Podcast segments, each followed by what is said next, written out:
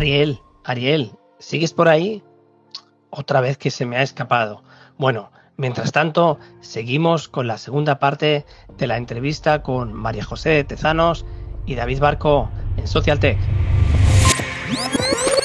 hay cosas que yo sé que solo hacemos nuestra consultora porque hemos creado el ecosistema Berreland. Depende del nivel de conocimiento que ese cliente tiene y muchas veces peca creo de ingenuidad. ¿Cómo le vas a explicar a un prompt de inteligencia artificial que el sentimiento que quieres poner en la fotografía es este? Es imposible.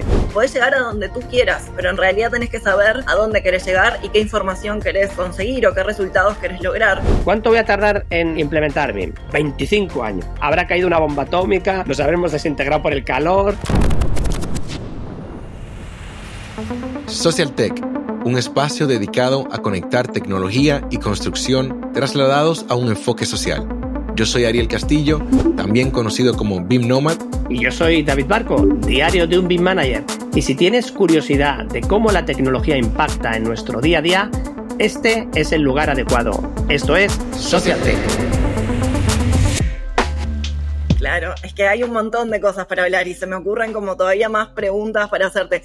Pero ¿no te pasa un poco también esto que hablabas de la marca personal, ¿no? De, difundir contenido. Y a mí a veces me dicen un poco eso también. Te lleva un montón de horas generar contenido. Y en realidad yo lo que hago es compartir las experiencias que van surgiendo porque me parece que es necesario para el mercado, ¿no? Como también enriquecerse de lo que están haciendo los otros y poder compartir desde el lugar que cada uno sabe. ¿No te pasa como un poco eso hablando de esto de compartir? también y de conciliar? A ver, sí, sí, sí, claro que me pasa. Lo único que, bueno, como todos los co-creadores, o sea, yo no me considero un creador 100% original, porque cuando tú estás escribiendo un libro sobre BIM, no he sido el primero. Y cuando hablas sobre, en mi caso, la herramienta, cómo desarrollar un proyecto con instalaciones de Autodesk Revit, no estoy siendo nada original, porque ya ha habido gente que ha hablado de esto y en inglés ya ni te cuento, ¿no? Lo que sí que cambia es, obviamente, el enfoque, tu forma de analizar las cosas, los procesos. Nosotros tratamos siempre de documentarlo todo con procesos para ayudar de, mira, si no lo has entendido con líneas, te lo enseño con textos, si no, con procesos, si no, te hago un vídeo, si no, te hago un esquema. Oye, y si no lo entiendes, ahí sí que te invito a que te vayas a plantar tomates porque entonces ya esto no es para ti, ¿no? Eso es. Entonces, bueno, en estas evoluciones de desarrollar contenidos de múltiples naturalezas, bueno, pues yo creo que además todo tiene su momento de escribir de unos temas, escribir otras cosas. A veces te sale todo súper mega fluido y demás porque estás con una investigación profunda y eso te da mucho contenido. Y a veces, yo por ejemplo ahora mismo estoy en una especie de crisis existencial en que no sé de qué escribir, ¿no? O sea, dices, ¿cómo que no sabes?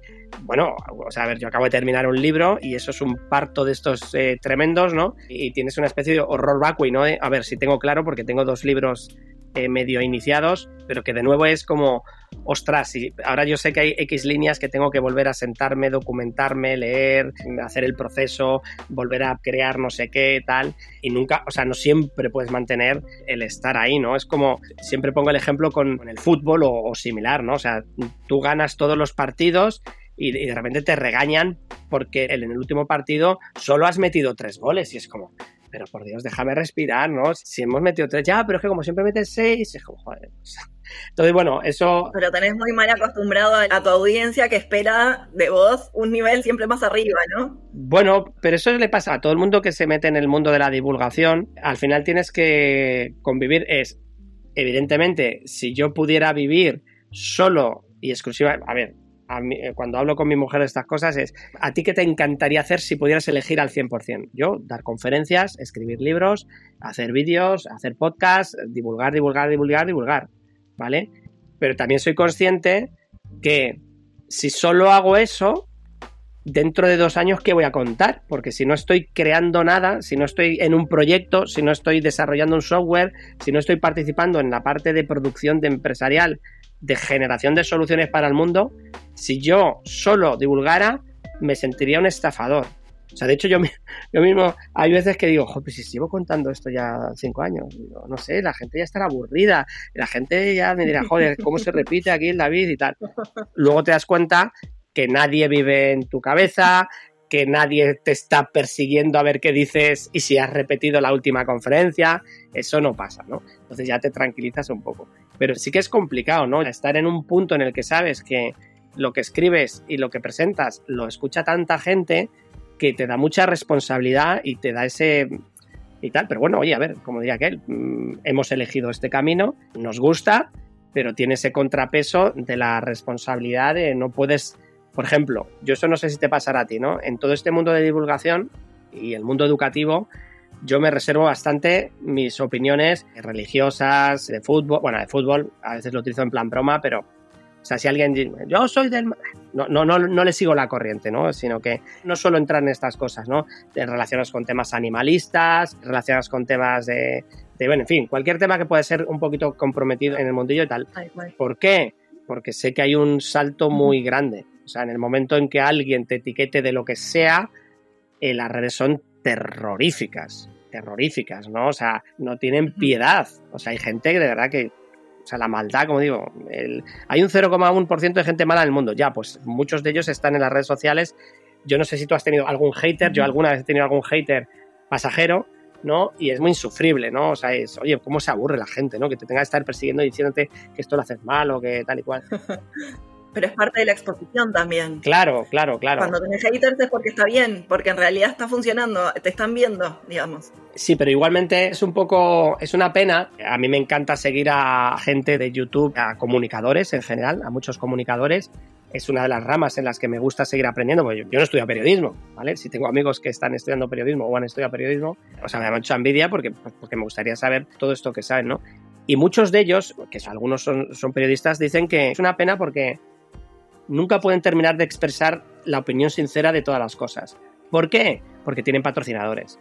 ¿Y qué pasa? Pues que hay muchos patrocinadores que tienen o contactos o influencia a determinados niveles que pueden hacer que te quiten patrocinios, con lo cual dirías, oye, a mí, si tengo uno al año o dos, tal, a mí me da igual. O sea, yo no vivo de patrocinios, yo vivo de mi empresa consultora y de mis empresas donde desarrollo cosas físicas, como quien dice, ¿no? Pero hay gente que vive del mundo de patrocinios que no puede decir lo que piensa siempre porque a lo mejor a determinada marca comercial no es afín con eso y te pueden quitar el, este tema, ¿no? Entonces, o sea, creo que tú y yo no estamos en ese mundo en el que nos tengamos que preocupar de momento de todas estas cosas, ¿no?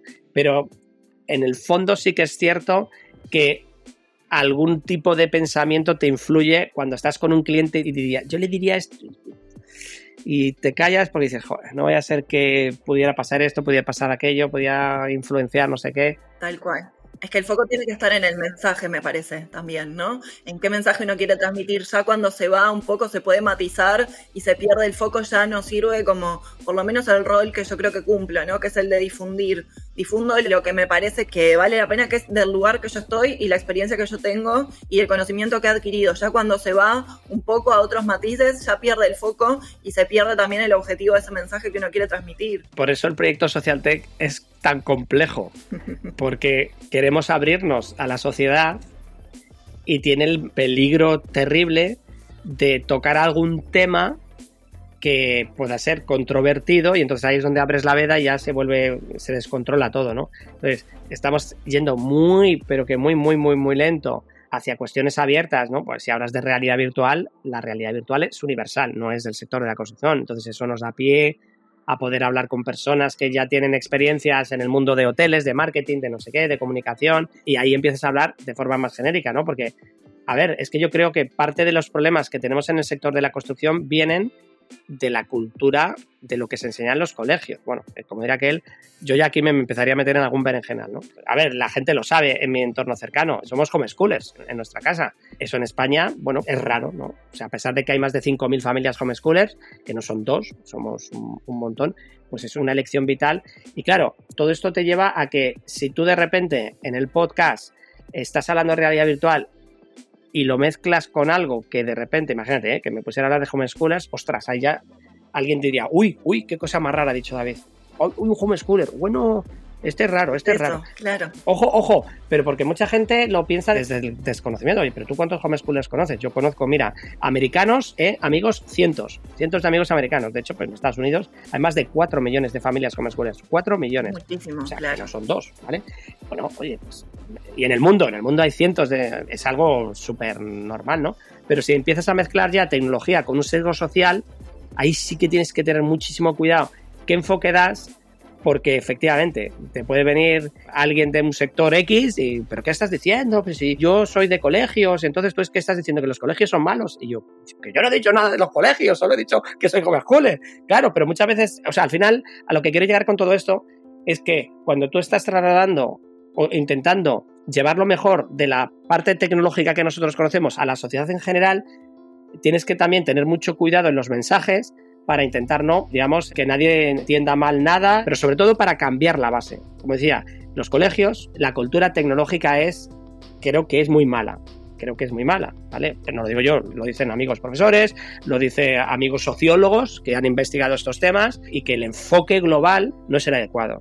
Si eso se empezara a resolver, y seguramente cuando esos niños y niñas crecieran, mirarían al sector de la construcción, por ejemplo, como un sitio donde desarrollarse. ¿Vale? Ahora mi sensación es que lo ven y ven gente poniendo ladrillos o gente sucia, porque claro, las obras son sucias, ¿no? Entonces, y el ingeniero, sí, pero seguro que está lleno de grasas, el ingeniero industrial, ¿no? Claro, o sea, son sesgos sociales que hay que corregir. Evidentemente no debería ser ni María José ni David Barco los que corrigieran, sino deberían ser las grandes instituciones públicas, los gobiernos con políticas gigantes. Pero por desgracia, ese foco no lo tienen puesto, ¿vale?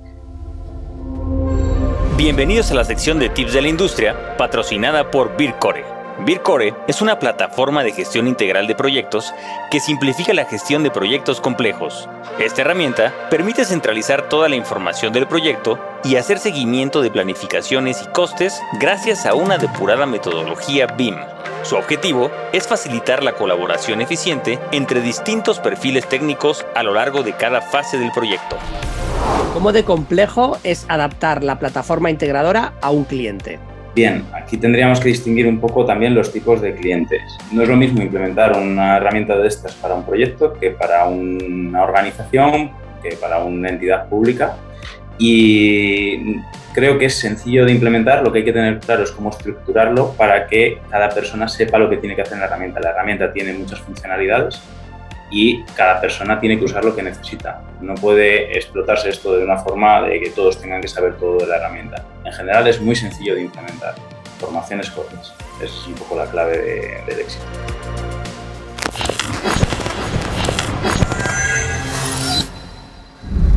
Pero ahí lo interesante es, me parece, de Social Tech poner el tema arriba de la mesa. Ya con eso están haciendo muchísimo y están desde su lugar también aportando para que se solucione, porque no se puede solucionar algo de lo que no se puede hablar o de lo que no hay información. Entonces, poniendo el tema arriba de la mesa, ya me parece que es un desafío enorme para solucionar. Digo, por eso siempre hemos apoyado cualquier tipo de iniciativa social del tipo Waban en BIM a tope, hasta el infinito y más allá. Hay iniciativas, por ejemplo, en España, bueno, que son iniciativas mundiales, STEAM, para llevar a los colegios cultura de todo lo que son las profesiones STEAM, pues eso, matemáticas, técnicas, artes, etcétera, para ponerlas encima de la mesa para que las niñas, ¿eh? además de ser, querer ser youtuber o querer ser TikToker o querer ser fashion lo que sea, que es lo que ven por todos los lados, ¿no? De repente también se den cuenta que pueden ser doctoras, científicas, astronautas y ese, ese tipo de iniciativas, o sea, es que es increíble, o sea,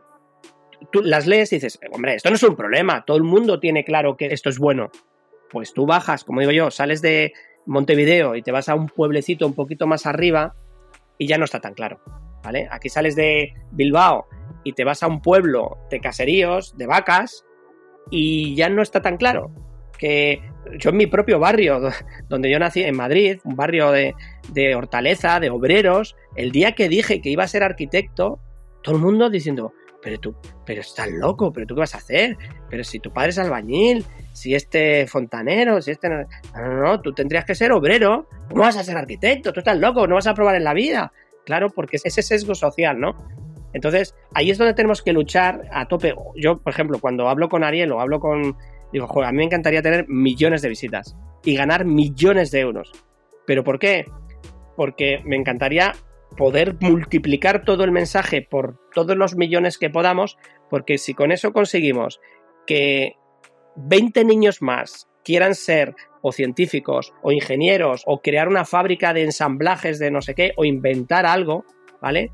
Habremos conseguido un logro increíble para porque al final eso soluciona problemas de la humanidad. Tener un TikToker nuevo, o sea, ayuda a seguir atontados. O arquitecto, ¿no? Porque en realidad está mostrando eso desde el ejemplo también, que TikToker no es necesario como oficio, en realidad uno puede ser arquitecto y TikToker, puede ser médico y TikToker, o sea, no necesitas ser uno para ser el otro, se puede ser las dos cosas y desde ese conocimiento profesional se aporta muchísimo más, ¿no? Desde luego, desde luego, pero que evidentemente el tener un medio te ayuda a llegar un poquitito más lejos, ¿no? Y todo eso hay que predicarlo también, como digo yo, con el ejemplo, ¿no? O sea, nosotros en casa con nuestros hijos es que somos cansinos de repetición, ¿no? O sea, cuando nuestra hija habla y dice, quiero ser de mayor, no sé qué, inmediatamente le empezamos a preguntar, ¿no? Y una época le dio por ser doctora, ahora quiere ser eh, arquitecta, ahora quiere ser no sé qué. Claro, yo lo primero que me dice, bueno, arquitecta, intenta ser programadora, ¿no? En vez de arquitecta. Pero no le quito miedos, o sea, que decir que tratamos de ahondar y ahondar y ahondar en que vea que hay muchas posibilidades, ¿no? Y no cortarle. O sea, por ejemplo, nuestro hijo dice, yo quiero ser químico, ingeniero, programador, pianista y escultor. Wow. Claro, un padre, digamos, mm, convencional le diría, bueno, bueno, bueno, tú sé programador y luego ya veremos si... No, no, oye, ¿que quieres ser cinco cosas? Buenísimo. Ole tus narices. ¿Cómo lo vamos a hacer? Pues no tengo ni idea, pero... Porque no conozco ninguna escuela del mundo que den esas cinco cosas, ¿no? Pero seguro que habrá formas de empezar por una y luego otra y luego no sé qué y luego tal y enlazarlo con y a lo mejor no tiene que ir a una universidad, a lo mejor para un centro de formación profesional donde puede dar varios módulos que no son seis años, sino son dos años y se super especializan cosas. Bueno, en fin, al final es de nuevo romper la barrera de cómo formarnos y esto entronca con lo que estamos haciendo en el día a día. O sea, sí que hemos nacido del mundo de curso de Revit de ocho horas para empezar a... Bueno, era lo que sabíamos hacer hace unos años, ¿no? Ahora hay que tener la mente abierta y esto lo, decíamos también dentro de la empresa cuando organizamos las consultorías. Es, oye, a ver, es que en realidad debería haber un paquete de horas de formación. 100, 120, las que sean. Pero tipificarlas tanto es que no tiene sentido, porque es que van cambiando sobre la marcha. Y de repente yo había dicho, vamos a ver tablas de planificación y a lo mejor las tablas de planificación de Revit no valen para nada porque tenemos que empezar a trabajar con Excel, con un plugin para hacernos el qué, porque va a ser más práctico para... Entonces creo que hay que ser, pues eso, flexidocente, ¿no? En estos aspectos y que tú lo decías, escuchando al cliente, pues te das cuenta, tú vas ahí con tu paquete, ¿no? curso de Revit, más Navis, más Vincola, más CD, más este, más lo otro, más Teams, más tal. Pero sí, a lo mejor el cliente se ha dicho ya varias veces que no necesita algo de lo de ahí, tú sigues empeñado, ¿no? Entonces, pues todo eso creo que está bastante relacionado, ¿no? En tener esa apertura de mentes, escuchar bastante y adaptarlo para que al final les ayudes a resolver algo a esta empresa o a la sociedad, ¿no? Si consigues dar mensajes concretos de soluciones concretas, ahí es donde alguien puede tomar nota y decir, oye, qué chulo esto que han dicho en el podcast de, de Online o en el podcast de Social Tech, que me lo voy a apuntar porque esto me suena que puede ser interesante para que me va a ayudar en el día a día. Si conseguimos eso, joder, eso ya es un reto súper, súper chulo. Está el objetivo cumplido ahí, ¿no? Y que se piense mucho en el qué, lo que tú decías, ¿no? Con respecto a tu hijo, que se piense mucho en el qué quiero hacer y después el cómo se ve. Pero en realidad las barreras son mentales, me parece, que primero pensar en qué, qué quiero hacer y después veo cómo, que el cómo siempre siempre se le va a encontrar la forma, ¿no? Y buscar la manera de contarlo de forma sencilla, pero eso ya es, eso es complicado, ¿no? O sea, mi objetivo eh, máximo ¿eh? pues es que mi madre escuche, mi madre tiene ya 81 años, ¿no? Que escuche un episodio de Social Tech y lo entienda, ¿vale? De hecho, uno de los próximos libros, que no puedo decir el título porque me estaría perjudicando. Spoiler. me estaría así. Pero sería algo así como para que mi mamá lo entienda, ¿vale? O sea, eh, tiene otro título completamente distinto, pero va por esas líneas, ¿no? De al final es decir, oye, vamos a buscar la manera de. Ahí lo cierto es que me estoy acompañando de algún amigo que ya, o sea, que en su propio blog dice: Yo escribo en un blog de tecnología pensando en que lo entienda mi madre. Así de claro. Y yo creo que ese es el siguiente salto que tenemos que conseguir dar los divulgadores del mundo BIM y digital, ¿no? De tratar de huir de los megacrónimos, si esos ya están ahí, te vas a un libro y los lees, ¿vale? Esta mañana estaba leyendo un documento, la verdad es que muy bueno, de Building Smart International, sobre una nueva entidad que se ha propuesto a desarrollar, que era IFC Spatial Zone, ¿vale? Que no existe, ¿eh? una zonificación, ¿vale? Por decirlo claramente, zonificación, que no tiene nada que ver con las zonas energéticas que suelen tener algunos programas y tal, no, no, no, tiene nada que ver con eso, ¿vale? Y lo estaban exponiendo de un modo tan evidente, tan claro, tan, o sea, es un documento técnico, ¿eh? Y demás, pero que lo que era increíble era, o sea, es como ellos se ponían siempre en la tesitura de, vale, ¿y esto cómo podría solucionar las cosas a los técnicos y a las personas? Y entonces llegaban, o sea, le daban 20 vueltas y al final, y, te lo cuento así, y te lo cuento súper técnico, pero ahora te lo voy a contar con dibujitos. Claro, llegan los dibujitos y aunque sea un documento técnico, lo terminas de entender, ¿no? Entonces ahí es donde dices, joder, que si todos tuviéramos esa habilidad, ¿no? De poder contar, claro, es un documento que llevan dos años trabajando, ¿no? O sea, que ya también, al final eso se nota, ¿no? Cuando alguien lleva trabajando, pero sí que es, mira, la parte de tecnicismos está aquí arriba, ¿vale? Y por aquí abajo no, aquí ya no te cuento tanto, tanto, tanto tecnicismo, ¿no?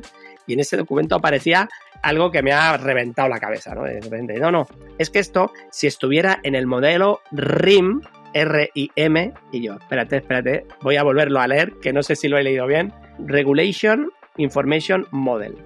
¿eh? Y digo, ¿pero esto qué es? Otro acrónimo más, tal. Y luego te lo explica y es la capa regulatoria, los diferentes tipos de normativas, jerarquías que tienen esas normativas, todo eso cómo puede afectar a la, producción de información dentro de los modelos de la edificación y tal y cual. O sea, tenía toda la lógica del mundo, pero era como, joder, otro más y otro más y otro más. Entonces, ahí es como, ostras, vamos a dejar esto a los estudiosos de las materias pero los que tenemos que explicar las cosas a la gente, vamos a obviar, ¿eh? porque ahora dices, ostras, es que ya me sé un acrónimo nuevo. Ahora podía estar en redes sociales haciendo la coña de, bueno, venga, va, no hemos terminado con el BIM, estamos un poco en el CIM de la ciudad, ¿eh? tocando un poquito el PIM de los productos y ahora ya viene el mejor, ¿no? El RIM, ¿no? Y es como... Y haces volar la cabeza, claro. Total, Total. Pero no ese es el objetivo, ¿no? Es desde otro lugar, no desde ir como castigando a quien creemos que no sabe, porque en realidad no es que no sabe, sabe de otras cosas, me parece que cada uno sabe desde su lugar, sino en realidad como difundir y democratizar un poco el conocimiento de lo que sabemos nosotros, ¿no? Desde nuestra experiencia. Desde luego. Bueno, David, yo realmente, mira, ha sido un gusto, estoy súper cómoda, me quedaría horas hablando. Mira, además tenía como un guion que obviamente no tocamos ninguno de estos temas y nos pusimos a hablar de otras cosas, pero no quiero dejar de preguntarte lo último para cerrar sobre tu libro, que además hemos hablado ya varias veces y no te felicité, así que primero felicitaciones por este segundo libro, por esta guía para desarrollar proyectos de instalaciones con MEP y te quería preguntar con RevitMap, ¿por qué pensar en un libro como este justamente para desarrollar instalaciones con RevitMap después de haber generado el primer libro guía para implementar y gestionar proyectos BIM, diario de un BIM Manager? ¿Y cómo viene? Creo que viene muy bien eh, la venta del libro y la difusión, ¿no? Bueno, voy a tratar de concentrar mucho porque ya el tiempo se nos está terminando. Aquí, como digo yo, siempre hay una historia detrás del libro, ¿no? El primer libro surgió desde el mundo de la Universidad Europea, con el apoyo brutal de Norena Martín Dorta de la Universidad de La Laguna, que apoyó al libro con una subvención que nos ayuda a sacarlo adelante, y con mi amigo Oscar Liébana y, con Felipe Aparicio de la Universidad Europea, pues surgió el germen de todo eso y me animaron a escribir, no el libro, pero sí algo que luego dio pie al libro. Y en este segundo, pues también ha pasado algo igual, ¿no? Y es, eh, teníamos un trabajo con una empresa que se llama Saltoki, es un grandísimo distribuidor que hay en España de material de instalaciones, aunque tiene todo el material prácticamente que se puede necesitar para hacer una reforma o construcción de un edificio. Y con ellos estamos desarrollando un curso de Revit instalación en el que desarrollamos un itinerario formativo dividido en 12 módulos súper mega estructurados, con un panel de definición bastante, bastante grande, un proceso brutal que nos llevó semanas el terminarlo, ¿no? Y antes de empezar a escribir ni una sola línea de esos cursos, yo les dije, oye, vamos a hacer una cosa, y es, yo voy a escribir todo esto pensando que estoy escribiendo un libro, ¿vale? Lo voy a documentar, vamos a crear fichas, todo, todo, todo pensando como es un libro. Lo bueno es que todo esto va a ayudar enormemente a Soledad, que es Sole Parra, que es la persona que se encargó de montar todo esto y que también me ha ayudado mucho a depurar muchas líneas del libro. Esto no se entiende, esta palabra repetida, esto no sé qué, ¿vale? Eh, siempre esa mosquita ahí que te ayuda. Pues evidentemente ellos, cuando yo se lo dije, no me tomaron nada gracia. O sea, dijeron, pues, pues vale, escribe un libro, como diciendo, este que va a escribir un libro, ¿no? Los que me conocen saben que cuando digo ese tipo de cosas voy a tope. O sea, y es real, ¿vale? Cuando yo digo ahora que estoy escribiendo dos libros más, son reales, ahí están, llegarán no sé cuándo, el año que viene, dentro de Eso es lo que no sé, pero que, se está haciendo, lo voy a hacer, ¿vale? Bueno, pues en este caso, cuando terminamos todo el material, dos años tardamos en desarrollar todo el material. De hecho, incluso tuve que rehacer un montón de cosas que me fastidiaron bastante, ¿no? Tenía capítulos enteros ya terminados, me dicen, no, no, ahora los vamos a dividir en algo más sencillo y en algo más complejo. yo, oh, Dios mío. Y tenía que partir, bueno, eso fue un trabajo brutal. Y luego volverlo a unir para el libro. Entonces, claro, cuando yo ya me pongo y efectivamente les escribo y digo, solicito formalmente vuestro permiso para publicar el libro, ellos no daban crédito, decían, pero ¿de verdad que has escrito el libro? Digo, por supuesto que sí, digo, y es más, y lo vais a patrocinar vosotros. Dijeron, ¿cómo que vamos a patrocinar? ¿Cuánto nos va a costar esto? Digo, nos va a costar, por supuesto que nos va a costar. Es un trabajo conjunto y lo vamos a presentar públicamente. Bueno, esto no sé si les molestará que lo cuenten, yo creo que no, que es una anécdota menor. Y por supuesto que recibí todo su apoyo. De hecho, o sea, yo estoy con todo el cariño en la Fundación Salto, que está puesto grandísimo en el libro, porque sin su apoyo el libro no podría haber salido, ¿vale? Con un simple no, pues tendría que haber hecho el libro de otra manera, pero gracias a eso sí que lo pude estructurar y lo pude desarrollar y además podemos utilizar todo el material que generamos en los cursos como vídeo, ¿vale? Como formato de vídeo y demás, ¿no? Porque también es el libro también les va a servir de muchísimo apoyo a la propia fundación para ellos mismos, ¿no? Para así tienen otro formato, además del formato e-learning, que es con el que estudian para sacarse su propio certificado. Ellos son ATC de, de, Autodesk. Bueno, pueden sacarse el certificado, pero además tener el libro. Todos tenemos claro que con un libro puedes subrayar, puedes poner post-it, puedes hacer un montón de cosas que con los e-books es más difícil, ¿no? Y entonces esa es la historia que hay detrás del libro. Y que si va bien, hombre, pues yo no me puedo quejar. Yo me había puesto unas expectativas de ventas X y para mí ya están superadas por lo menos en la primera parte, ¿no? O sea, es un libro muy, muy, muy de nicho, o sea, no, no es un libro global, pero bueno, está teniendo bastante buena acogida y la verdad es que los comentarios que me están viniendo de vuelta pues son muy, muy positivos y estamos muy contentos, ¿no? Porque yo siempre digo, o sea, el que da la cara soy yo, nunca mejor dicho, está en mi cara de acrónimos, pero detrás ha habido gente que me ha ayudado, o sea, Albert Álvarez Masdeu, que es compañero mío en Berrilán, él ha escrito parte de, de un capítulo entero de mediciones con Presto, ¿no? que ahí trabajamos con Presto, ¿no? y también me ha ayudado con, oye, esta parte necesito que tú me ayudes a terminarla, aunque yo luego la repaso, la cambio, hago el esquema, hago no sé qué, y ha habido muchas partes mecánicas que él ha estado ayudándome en este sentido. Es cierto que él forma parte de la empresa y como digo yo, o sea, no lo ha hecho gratis, sino que le hemos pagado su sueldo y, gracias a eso ha salido adelante, ¿no? Pero que evidentemente yo solo, si lo hubiera tenido que hacer solo, habría tardado dos años más de los que he tardado, ¿no? Con lo cual, y eso que todavía no ha salido el ebook, que saldrá espero este verano y si no en septiembre. Y es que realmente no hemos, o sea, hemos difundido, pero hemos difundido poquísimo. Hemos puesto dos posts y un webinar. No hemos hecho nada más. O sea, yo no estoy todo el día poniendo compra el libro y tal, no sé qué para nada, para nada. O sea, digamos, hay mucha autorrecomendación, ¿no? Y en ese sentido, pues bueno, estoy súper agradecido. Así que muchas gracias por preguntar. Ya cuando esté por España lo voy a adquirir. Si todo sale bien, en un par de meses estoy por allá y ya lo voy a adquirir.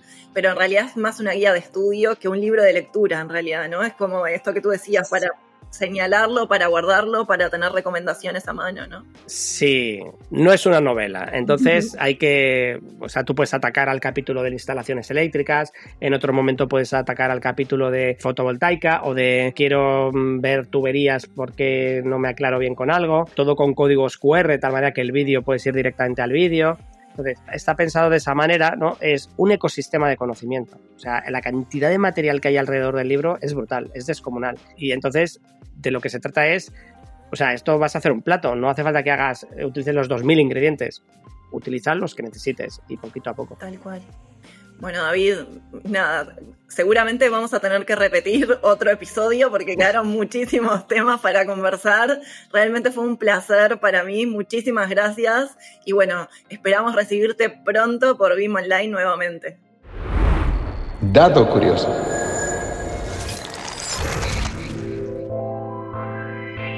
Bueno, antes de eso, me tienes que dejar paso, porque que no se nos olvide que aquí estamos haciendo dos podcasts a la vez, ¿eh? esto aquí es colaborativo total. Exacto. Entonces, en Social Tech tenemos que dar paso al dato curioso, que es justo antes del cierre, y normalmente es Ariel el que daría un dato curioso, yo doy otro dato curioso, no pasa nada, hoy solo vamos a dar un dato curioso, que es que a todos los escuchas de Social Tech les vamos a recomendar que escuchen el podcast de eh, María José de Tezanos, de BIM Online, que se lo trabaja muy bien, además hace unos reels muy divertidos y muy productivos en las redes sociales, así que ese es uno de los datos curiosos, os dejamos el enlace en las notas del programa, también sabéis que en el blog de Diarium BIM Manager en el apartado BIM Podcast, que hay varios podcasts, ahí también está el podcast de María José. Y otro dato curioso, que este, me vais a permitir que para los que estáis por Uruguay y por Argentina, entre el 9 de noviembre y 14 de noviembre, ¿vale? Estaré primero durante varios días en Montevideo, en un foro que va a haber allí, que están organizando la gente de la Cámara, muy, muy interesante.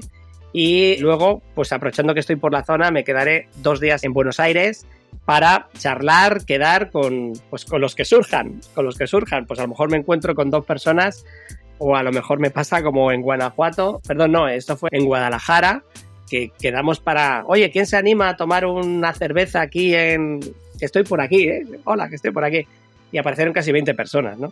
Entonces. Fue masivo. Sí, sí, sí. De hecho, mis amigos del podcast lo bautizaron como el International David Barco Festival, ¿no? O sea, esto ya. En fin. Pero bueno, que como dato curioso, pues recordarlo, ¿vale? El blog y el podcast de María José. Y para los que estéis por Montevideo y por Buenos Aires en esas fechas, me mandáis un, mensaje por LinkedIn y estaré encantado de, de recibiros. Así que ahora te invito a que cierres tu parte del podcast y luego ya cerraré nuestra parte del podcast. Bueno, y esto fue una mega entrevista y charla espectacular con David Barco. Un placer tenerlo por acá y lo vamos a recibir próximamente de nuevo, seguramente, con otros temas por conversar que nos quedaron un montón. Así que nos vemos en el próximo episodio de BIM Online. Y por mi parte, primero agradecer a María José el estar aquí en hacer algo que nos encanta, que es la divulgación y sobre todo recordaros que podéis seguir todas nuestras redes sociales, ya sabéis, LinkedIn, Twitter, nuestra propia página web de socialtech.info y ya sabéis que no podéis defraudar a mi pequeña hijita. ¿eh? Mi hijita le encanta cuando le dais un like, una estrellita, ¿eh? pero es inmensamente feliz cuando ponéis un unicornio, un arco iris. Eso ya es impresionante. Así que no lo hagáis por nosotros, ¿eh? hacedlo por una niñita maravillosa, ¿vale? Y sobre todo compartirlo con otros profesionales, con amigos, familiares, porque con esto que estamos haciendo estamos ayudando a construir un mundo mejor. Nos vemos en el camino de los datos. Adiós, goodbye, agur.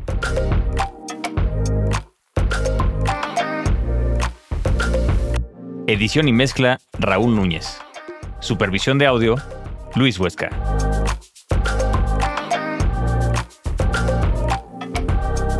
Podcast editado y producido por Drilu. Visítanos en drilu.world.